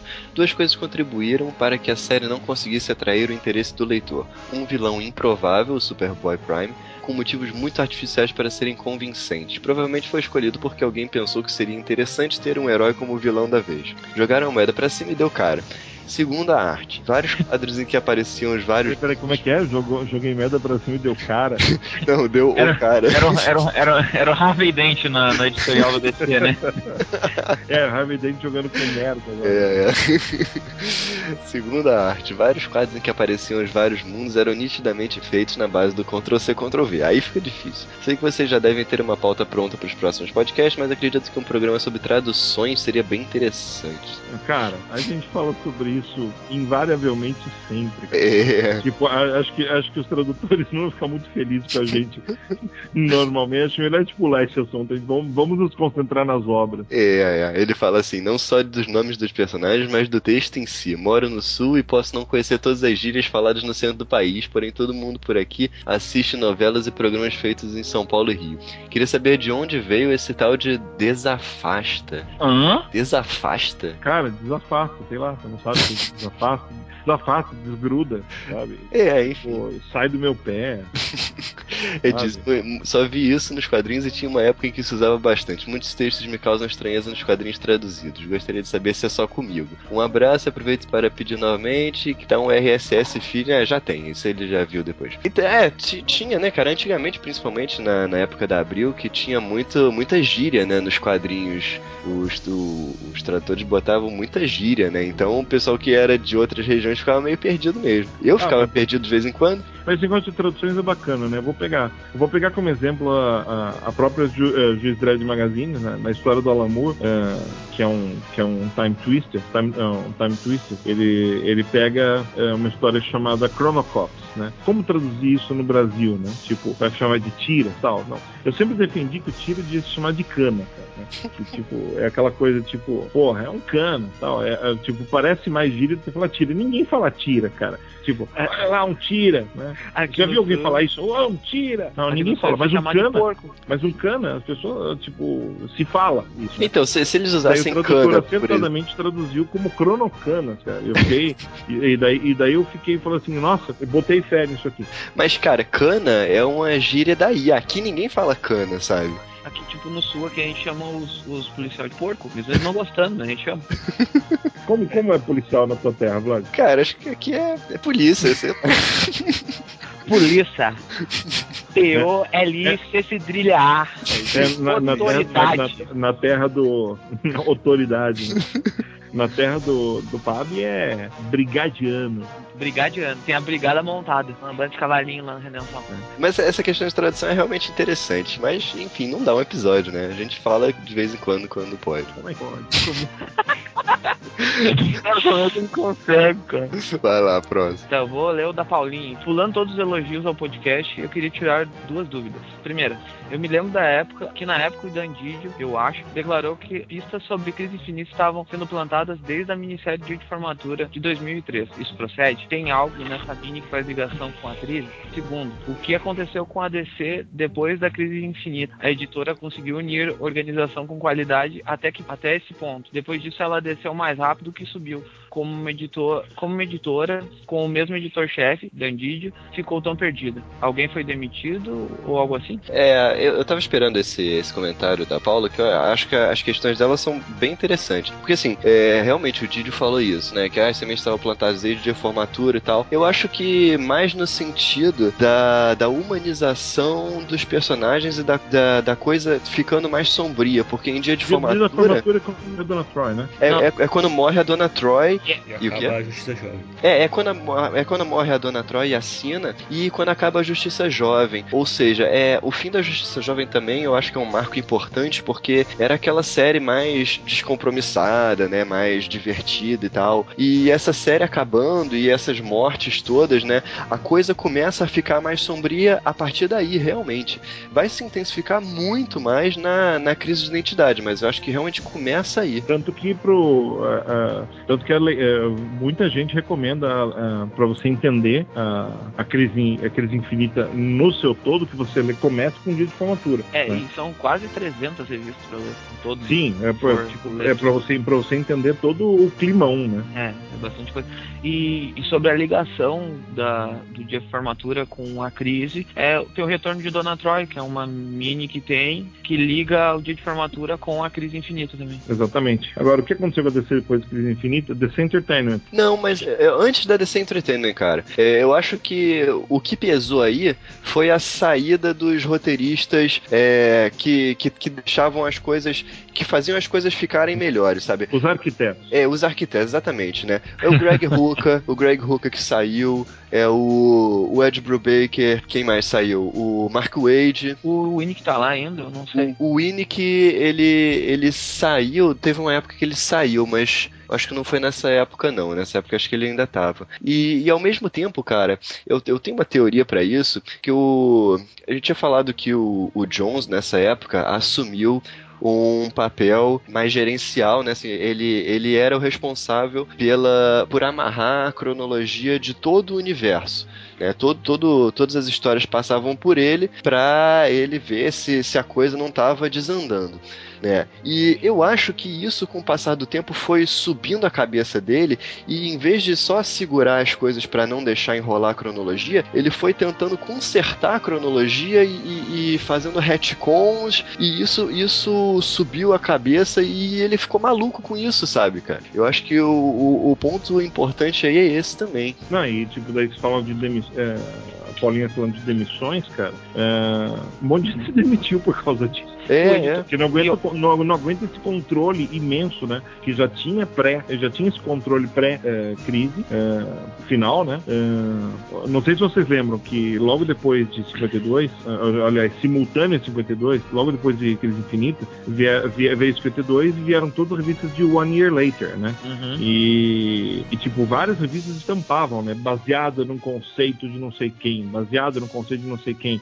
Então, tipo, os escritores que estavam nessas revistas tinham guidelines do que fazer já, sabe? Uhum. Tipo, eles tinham uma linha guia, tipo, na revista 1 tem que acontecer isso, na revista 2 tem que acontecer isso, na revista 3 tem que acontecer isso. O que você vai fazer fora isso, não sei, mas, tipo, essa linha, essa linha mestra tem que acontecer porque vai ter que levar a um outro evento que, é, que era a crise infinita, né? A crise então, final depois, né? Desculpa, é, eu, crise final, não, é muita crise. E eu não sei, eu não entendo sobre o Dandidio, eu acho que não era o Didi o editor-chefe na época, não era o Lev. Era, não, não, era o Didi. Não, já era o Didi. O Lev era o presidente da DC. Ah, tá. É, mas eu não sei o, o, o, como é que é o trabalho do Didi, né? Porque ultimamente, bastante por ele ter liberdade, os caras estão saindo direto brigados. Assim, se onde vai a liberdade do Didi, a gente não sabe. É, naquela época ia muito mais além do que hoje, né? Hoje ele já não tem tanta liberdade de ação assim. Aí é DC Entertainment. É, aí é, hoje sim é DC Entertainment. Vou ler aqui o comentário do Stan, que eu acho que não é o Stan Lee, eu só acho. É... E ele falou assim: só comecei a acompanhar o universo DC em 2010 pela Panini e ainda sou um leitor bem novo.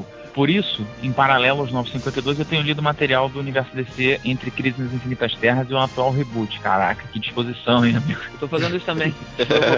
Somos dois na, na, mesma briga. É legal que, assim, é um período curto, né? Entre Crise nas Infinitas Terras e o reboot, sabe? São 25 é, é, anos. São só, tipo, uns 20 anos. 25, é mais. eu, só, eu só tô pegando as, o que é indicado, assim. Vai nisso que é certo. Eu vou.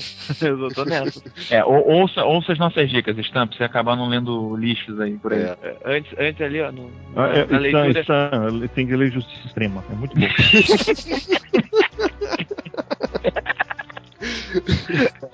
Continuando aqui, ele fala que o que mais fez ele tomar essa iniciativa foram as dezenas de citações e os grandes momentos durante essas leituras. E o que trouxe a ele mais curiosidade foi Crise Infinita, que começou a ler no início do ano. Aí ele continuou falando que, para mim, foi perfeito. Eu já estava aguardando esse Comic Pod antes mesmo de saber que seria lançado, pois ainda estou com toda a história detalhada em minha mente. Em relação às quatro minisséries, só achei mesmo a Guerra Han Tanagar meio cansativa. Talvez, com S, por não ter tido muita ligação com a própria crise, a qual estava muito interessado, mas mesmo assim foi muito boa. Todos os outros três eu considero melhores, principalmente por cumprirem o papel de deixar toda a situação do universo mais coesa sem fugir muito do assunto principal. Aí ele continua falando aqui sobre a diferença de seriedade que os personagens é, é, é, apresentam né, na, na, crise infinita e comparando isso um pouco com o reboot, né? Que foi até um dos temas que a gente estava até falando agora faz, faz poucos minutos atrás, essa questão da seriedade. E aí ele termina com falando um ótimo como que pode, agora pretendo começar a ler 52 e já parte bem animado depois de tantos elogios da saga. E assim conclui já pretendo ouvir o Comic Pode 52 para ver se compartilho das minhas opiniões com vocês. Daí o Stan logo em seguida faz,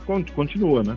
Sim, e ele fala também do Ted Cord, que ele sempre teve vontade de conhecer o personagem, desconhece um pouco a participação dele no universo DC antes da crise infinita, mas disse que a contagem regressiva é simplesmente o auge dele, né? É, é, é bom para ele ler, já que ele tá procurando histórias dessa época, a Liga Cômica, né? Que uhum. tem o Ted ou Cord. Se quiser, ou se ele quiser histórias, histórias sérias, né? É, é bom lembrar que o Besouro Azul teve uh, uma série mensal pela DC, na mesma época que o Gladiador Dourado teve, né? É. Durou 25 números igual ao Gladiador Dourado, né? E as duas séries foram canceladas na época de lendas, né? Uh, porque os dois personagens se incorporassem à, à liga do Giffen e do Dematei. É, é mas essa série. Fazer, no Lendo 52, no final dela, sempre dá um, um parecer de como tá como tá a linha cronológica da DC desde do, da Crise Infinitas Terras e eles vão explicando tudo. E aí passam por toda essa parte. É, é, pra- é só que eles consideram os retcons aí, né? é, consideram alguns retcons. É, então.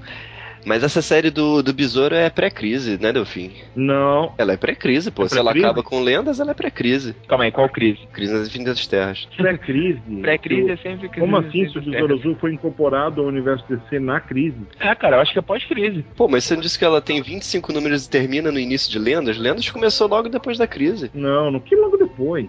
Logo depois. Demorou. É que no Brasil né, as coisas foram apressadas. Nossa, Lendas demorou pra começar, cara. É, eu tinha a impressão de que era logo depois, cara. Não é não. Enfim, Lendas é de novembro de 86 a maio de 87. novembro de 86. Pô, então, é perto da crise, cara. Até, vou- até vou verificar essa informação. Pô, agora o, o Ted Cord não é pós-crise. Não, o Ted Cord já existia. Não, não, não. Mas o Ted Cord é pós-crise pra. Antes É. ele era Charlton. Ele era Terra 4. Não, a, a DC já tinha comprado a Charlton, só que ele não tinha sido incorporado na Terra do universo DC. Ela Olha aqui, vamos lá, vamos lá, vamos lá, vamos lá. 24 números de junho de 86 a maio de 88. É, é, simultâneo a, a Ah, Liga tá. ainda, tinha, ainda tinha a revista dele. Ah, tá. Não, então tudo bem. É, é Ah. pós-crise e é paralelo a, a lendas, então. O fim, o fim da série Paralelo Lendas, o fim da série do Gladiador também. Tá, tá. Agora faz sentido. Agora fechou. Ok, é isso. Quem é agora? Delfim? Então vamos lá com Oliver D. Antunes. Olá, galera do Terra Zero, esse é um dos primeiros podcasts de vocês que eu ouço. Né? Muita gente nova ouvindo podcast, é muito bom isso, né? É, e tô fazendo maratona nos episódios anteriores. O primeiro que eu vi foi o episódio 109. Por coincidência, também foi na época da- dessa crise infinita que eu voltei a ler quadrinhos. Eu tinha parado em 96. Ainda lembro de ter pego a versão brasileira Marvel vs DC nas bancas. Nossa, faz tempo, hein? É, mesmo porque tiveram três séries disso, nas bancas. Mesmo não entendendo muita coisa e nem conhecendo a grande maioria dos personagens, fui a fundo na história e até posso dizer que foi meu ponto de entrada nos quadrinhos atuais. Se eu nem sabia o que era um tie nessa época, ah, naquela época, comecei a acompanhar tudo nesses eventos, desses eventos. De qualquer maneira, uma coisa que gostei da história em si, pelo menos do Superboy Prime, é o sentimento de desespero dos heróis a enfrentarem ele, como quando os três Flash o agarram para levá-lo à força da aceleração, logo após ele ter matado alguns buchas. É, eu até gostei da armadura que ele construiu, mas concordo com vocês que ele ficou mais e mais ruim, né? Isso quer dizer pior, né? Ah, a cada história que ele aparecia. Só gostei do personagem mesmo na Crise Infinita e na Guerra Sinistro, ah, que tem uma das minhas páginas favoritas dos cómics. Quando uns 20 ou 30 heróis estão surrando o Superboy Prime, quando você vê quadro a quadro o sol nascendo, e quando o Prime já está cobertinho surrando ele, um raio de sol toca e ele recupera, recupera todos os poderes kryptonianos. O que eu gosto dessas páginas é a progressão entre os quadros, quando os heróis de trás veem o sol nascendo, alguns já desistem de bater no Prime, pois vem que não adiantará de nada. Voltando à saga, também concordo que a história é bem fraca e sofre um pouco eu chamo de efeito esmaga. Vamos lá, hein? Efeito esmaga. Que é quando acontecem os eventos que cobrem vários títulos, eles enfiam trocentas coisas em cada quadro, mesmo sem necessidade. Efeito esmaga. Hulk esmaga. Ah, Na crise final, eu tive que reler aquela parte da luta dos tigres umas três vezes para entender o que tinha acontecido. Aquela parte do, Super- do Superman com a máquina dos desejos também. Ó, desculpa, nós também. Tenho que ler Superman Beyond para entender isso também. Isso me dá ah, uma certa saudade das antigas histórias do Jim Starlin, onde não havia necessidade de tanta poluição visual por uma coisa que deveria ser simples. E você sempre entendia uma história em uma só lida. Peraí, você está falando que conseguia entender tudo que o Jim Starlin escrevia em uma só lida. Ok. Vamos lá. É, mas sei lá, talvez isso seja um mal dessas mega sagas, é, que não se podem, que não podem se dar o luxo de ser algo além de massa velha e tem que enfrentar mil referências em cada página, enfiar mil referências em cada página. Talvez por isso o pessoal goste tanto das primeiras histórias do Jones e também da série atual do Hawkeye, do, do Gavião Arqueiro da Marvel. Sobre essa curiosidade do Elvis ser fã do Capitão Marvel, até hoje o pessoal torce a boca quando eu falo que o Karate Kid era um personagem da DC muito antes de ser um, muito antes de ser um filme. Bom sucesso para vocês, continuem com essa qualidade. Uma pergunta: quais de vocês já trabalharam em editora ou produção de quadrinhos? Ó, primeiro o Karate Kid, ele era um personagem da DC? Sim, sim, sim, ele é da Legião, mas não é o mesmo Karate Kid, né? Então, é quando o pessoal torce a boca, porque torce a boca mesmo. Não tem nenhum Daniel San no universo DC. Não, Então, inclusive, não, não manipule os fatos. inclusive, se você for. Se você tiver o DVD do Karate Kid, você vai ver lá no finalzinho que eles agradecem a DC Comics por disponibilizar o nome do personagem pro filme. É mesmo? É, é sério isso. Olha só.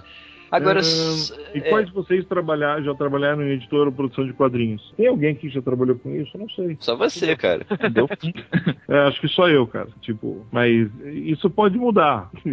Afinal de contas, o pessoal do Pipoque Nanquim tá tudo na Panini agora, vai saber. Mas, pô, ele, ele tá reclamando que as histórias é, ficaram muito complexas e deixaram de ser massa velho, é isso mesmo? Hum, acho que não. Acho que não. Elas, acho que ele tá reclamando que as histórias estão muito massa velho. Acho que é isso. Não, cara, ele tá reclamando que as histórias estão muito complexas. Que ele queria voltar à época do Jim Starlin que ele entendia tudo. Eu acho que ele se contradiz muito. É, até porque massa velho é o que mais tem hoje em dia, né? É. Hawkeye é um. O Gavião Arqueiro é um dos poucos que, que não é tão massa velho assim. Vou saber o que ele quer. Ó, o Daniel Emílio pergunta quando é que a gente vai fazer um podcast sobre alguma série dos 952. Aí É uma, teve nada. É uma pergunta válida. é uma boa pergunta, né, cara? A gente podia fazer sobre Terra 2, cara. É, É, Ou uma sobre- boa. Sobre Terra 2 barra Shade. A gente podia fazer sobre Mulher Maravilha também. também, também. Tem, tem, tem várias coisas que merecem, mas acho que elas vão ficar pro ano que vem. Sobre 952 a gente já tem uma. Tem sobre o Jaime. É, mas não é muito focado na série do 952. Mas trouxeram o Iguara pra falar. É. E no, no, pro- podcast só sobre as séries canceladas. E No, no próximo Comic Pod a gente vai falar um pouco sobre uma série de 952, mas o podcast não é sobre ela, né? É. Deixa eu ler o comentário aqui do, do Bruno. Ele disse: Estava ansioso por esse Comic Pod. Eu sempre ouvi falar dessa saga, era uma merda e diziam que o Superboy era um emo. Acho uma besteira isso. Se o personagem chorar, essas pessoas que na internet querem ser muito macho diz que a pessoa é emo. Nossa, Mas você, devia, ok. você devia estar chorando quando você escreveu isso, tá? É bom. Eu comprei na Amazon a saga e li, gostei muito. Aí, Delfim, ele comprou no link que você mandou lá. É claro, porque eu dou links confiáveis. Achei bem razoável o motivo da volta de personagens que estavam no, no limbo. Já ouvi as pessoas dizerem que não deveriam ter mexido com eles. E acho que ficar lá por muito tempo poderia deixar a pessoa maluca e ter as reações que eles tiveram. Parabéns pelo cast. É, cara, ficar no limbo deixa qualquer um maluco. É, tipo, a gente teve um belo exemplo disso no Homem Animal, né? Ouçam o, o último podcast sobre o Homem Animal e vocês vão saber do que nós estamos falando. Eu ouvi a da Trilogia. ouvi umas seis vezes. Acho por isso que eu fiquei meio maluco. Vai lá, Ah. Fábio, lê o do seu conterrâneo aí. Uh, meu conterrâneo. Primeiro você tem Muito- que botar uma. Tem que Mas, botar tem que uma- ler- mas tem que ler, com- tem que ler com o sotaque de. de Não, Valdez. pá, cara, eu não consigo aqui. Tá, eu vou ler o do Petros. Né? Primeiro a parte triste e também tocante. cara, vocês acreditam que eu fiz uma cirurgia ouvindo o podcast? Esse cara tá de parabéns, né? Esse defende a causa, né, cara? Eu perguntei se podia ouvir, ouvir música e o doutor falou que sim. Aí eu peguei o celular, sem fone, com volume no mínimo, deixei do lado da orelha e segui ouvindo durante a cirurgia. Gente ficou Imagina- daí eu, eu, eu Perguntou se podia ouvir música ou algum podcast pra tocar. Tá? Imagina a reação do Então quer doutor. dizer que não tinha anestesia geral, né? Senão eu não ia conseguir ouvir porra nenhuma. É, nem assimilar. Então eu fiquei perguntando, do que seria essa cirurgia? Seria. Eu pensei nas piores coisas. A pior que eu pensar foi de fimose, né? Mas aí você responde. Ô, Pedro, o pessoal tá preocupado, então tu deixa um comentário explicando É, por favor, né, cara? o. O, Lu- o Luiz falou uma coisa muito relevante. Fala aí, Luiz. Não, imagina a reação do doutor quando começou a tocar um. Ô, Liz, vá, ô, Liz. Killer, killer, killer. Ó como- demorou essa cirurgia, ó. E ainda não terminei de ouvir ele. Ainda terminei. Eu- e ainda terminei de ouvir eles. E mais uns quatro podcasts de origem. Que isso, cara? Pô, a cirurgia demorou o dia inteiro, então. É, pois é, cara. Tipo, fizeram você, era você trocou de coração, né? Deve ter sido implante de dente, que o cara ele fica com a região da boca. Pô, mas não demora oito horas numa cirurgia de dente. Não, não, mas vamos, vamos combinar que um podcast não é uma, um podcast da gente não é um negócio bom pra você ouvir na cirurgia de dente. Então como é que você vai rir, ter reação? Como é que você vai ficar indignado? Você começa a dizer, ah, ah, deu o dentista doendo? Não, quero rir. Valeu pela analgésico sonoro. Agradeço, pessoal. De nada, cara, De disponha. nada. Quando precisar aí, dá um grito, se puder. ah, mãe! Depois desse parágrafo tocante lindo, digno de Gay Simone, Digno de ver Simone é ótimo. Tá. Eu gosto bastante de crise, da, da Crise Infinita. Eu acho a Guerra Hanta Nagar chata barra cacete. E acho o Ted Cord, e acho que o Ted Cord era importante antigamente. Tanto que sem ele, sem ele não tinha o É o Coruja. no Watchmen. mas pra descer, mais para descer mesmo só a morte, Meu. só em morte mesmo. Meu Deus. O que quer que tenha sido isso, beleza. Continuando. Tá. Acho que o Superboy Prime serviu ao seu propósito. Eu gosto muito do conceito do personagem e acho que ele poderia ter sido bem trabalhado. Acho que pra um cara que cresceu lendo aquelas lendo aquelas pessoas, porra, na terceira vez, na terceira vez que o Super-Homem disse, "Guri, não te fresqueia". Ah, o super-homem disse que guri não te fresqueia, guri não te fresqueia, guri não te fresqueia. Não tem Três fresqueia, tchê. Guri, não te fresqueia. ele ia parar e pedir desculpas. E fazer o possível pra ajudar os caras. Não, mas o super-homem tá bagualudo. Super-Homem tá o quê? Eu não sei o que é isso, mas beleza. Ah, uau. O super-homem baguado. Precisamos de mais tradutores gaúchos nos quadrinhos de herói, cara. Tá certo. O Fabiano já, já traduz. Que tipo de nerd cresce lendo a Era de Prata e achar que a Terra dele foi realmente, realmente foi destruída? Bom, foda-se, o personagem foi usado pior que o Venom no Homem-Aranha 3. Meu Deus do céu, muita referência. Porra, ficou grande esse texto, né? Aham. Bom, pra dar uma relaxada, ser eu da cirurgia. cara fazendo um chimarrão. Essa é a melhor parte de todos, cara. Agora, agora, Petros ensina a fazer um chimarrão bagual. Vamos lá. Atenção, pessoal. É, É, façam Ó, isso. peraí, agora a gente vai para tudo. Vamos pôr, pôr primeiro- mus- musiquinha de receita. façam Não, tudo com a agora- supervisão de um adulto, hein? Agora tem que... Não, e põe o canto alegretense aí depois, né? Tem que botar o canto alegretense, senão o pessoal vai ficar meio bravo. Vamos lá então, ó, que eu tô preparado aqui, vai lá. Aqueça a água e não ferva. Apenas xige. Deixe atiar aproximadamente 93 graus. Claro, não pode ferver a água, senão vai ficar muito quente e vai estragar a erva. Vamos explicando. Nesse meio tempo, pegue sua cuia, que é uma taça, 同，可能。Um porongo. Você vai botar uma foto aí, eu vou pedir pro pessoal botar uma foto. Tá, digita cuia de chimarrão no Google Images, pô. E preenche Faz, faz um infográfico. o recipiente com dois terços de erva mate. Pode pegar qualquer erva aí no, no, no teu. É, qualquer erva é meio perigoso, né, cara? Erva mate. Ela é erva nata. Erva bagualuda, tá? Aí, logo que a, que a água estiver pronta, enche a garrafa térmica com ela. Calma aí que tá fervendo aqui, calma aí. Ah, tá. Peraí, vamos ter. Ferver água. E Não é pra ferver, vai, é só pra chiar, cara. É, não pode ferver. Ih, então calma eu vou ter que fazer de novo. Põe no micro-ondas ali. Põe em 4 minutinhos que vai ficar na, no tal. De preferência, use, depois que tu encher a tua garrafa térmica, né, com a água, slide. De preferência, use, use uma, uma provida, uma provida de bomba. Nossa, O que, mas que é uma provida de bomba, cara? é uma, é uma chimarrita, é o nome, é uma garrafa chamada chimarrita. Pô, mas não tem isso pra vender aqui, o que eu faço? Ah, se importa, cara. Calma Mas aí. se importa mesmo. Ó, tá muito leve essa lida. Vamos lá, vai. Calma aí, deixa eu puxar a chimarrita e você ver, cara. ok, vamos ver a chimarrita. Tipo, é que nem aquele negócio, tem o herói chimarrão e a, e a, e a sidekick chimarrita. A etiqueta do chimarrão é É que chimarrita. essa- não, não, é que, é que a garrafa térmica ela é uma parte muito importante, ó, vocês vão entender. A chimarrita só vende aqui por causa disso. Olhem, olhem a foto da chimarrita. Pô, é uma garrafa térmica com um gaúcho desenhado. Garrafa térmica honrando as tradições, tá? Tá, eu vou usar uma garrafa térmica comum, vai lá. Tá, É vai- não, tu- isso é corre risco de, de tu te queimar e encher muita água, entendeu? Por isso que usa a chimarrita, tá? do biquinho ok, dela. ok, ok. tá? Pra servir o líquido no- do seu interior sem que seja necessário inchá-la. Ele tá, ele, tá, falando- ele tá falando daquelas garrafas térmicas que tem aquele botãozinho que aperta, sabe? Só isso. Tá. Agora, incline a cuia no- em 90 graus e com o auxílio de sua mão ou de uma superfície plana, faça com que a árvore fique de um dos lados da cuia. Aham. Em seguida, De preferência não levante- com a mão, que é nojento pra caralho, meter a mão lá dentro, né? não, não é a mão dentro, tu vai botar fora da cuia, tu vai segurar ela e vai bater ela pra ela ficar só de um lado. Até porque se botar a mão dentro e derramar água fervendo por cima, não Não, mas é, certo. Vai ficar É, antes d'água. O Petros ele ensinou a coisa meio perdido, entendeu? Primeiro tu põe a, a, a, a erva mate dentro da cuia, aí tu bate ela pra um lado, aí depois tu vira ela de volta, põe a bomba e põe uma água pra te sentar a erva. É isso que tu. Aí tu dá uma. Tu toma a primeira, vai ser um pouco mais frio porque a erva tá fria, depois tu enche de novo com água quente, aí tu vai tomar um, um chimarrão quente bom pra aquele domingo, entendeu? É assim, não entenderam nada. Continua, vai lá. Tá. Em seguida, em 90 graus, tu enche o lado vazio com a água chiada. Aguarde o tempo necessário para a erva absorver a água e põe a bomba, tecido de metal em forma de canudo. Você sabe uma bomba?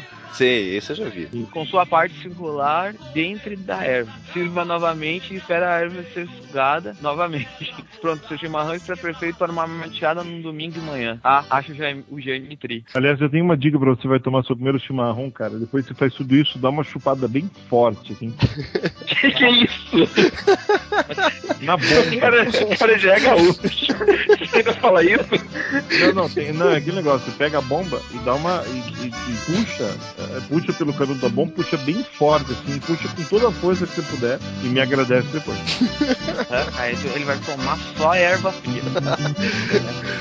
Meu Deus, quem já tá querendo bigodar os caras aí? É, o cara que vai seguir essa receita se conseguir? Não me Mas tá bom. Ele vai, vai aprender a fazer um mate de petudo. Segue o rumo do teu É isso, né? Acho que com essa receita maravilhosa a gente encerra esse programa. Por mais tradutores gaúchos, por mais receitas gaúchas, por mais gaúchos. Principalmente os mais, principalmente por mais gaúchos. Então vamos. Ou quem vendeu É isso aí, sobe o Alegrete então e até a próxima. Invade Mergulhado no rio e vira Puitã Ouve o canto gaúchesque brasileiro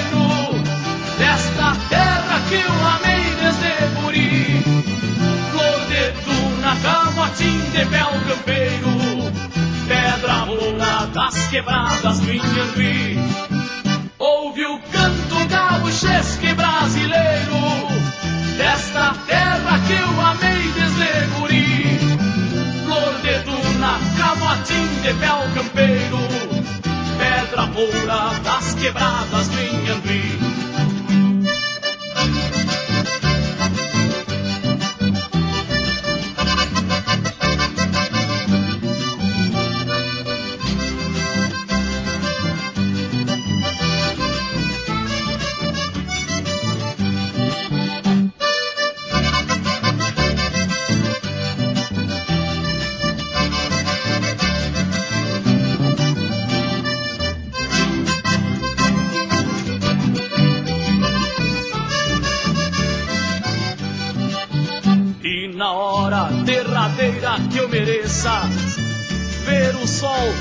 alegre tem se entardecer Como os potros vou virar minha cabeça Para os pagos no momento de morrer.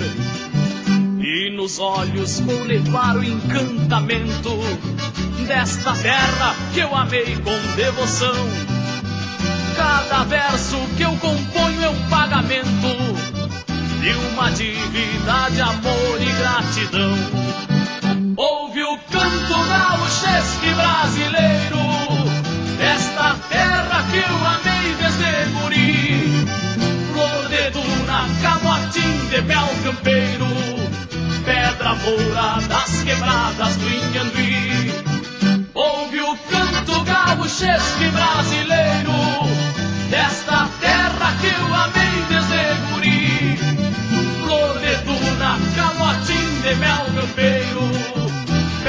pedra moura das quebradas do Inhambi. Ouve o canto gaúchesque brasileiro, desta terra que eu amei desde guri. Flor de duna, camotim de mel campeiro, pedra moura das quebradas do Inhambi. O Como Que Pode é o podcast do site terrazero.com.br.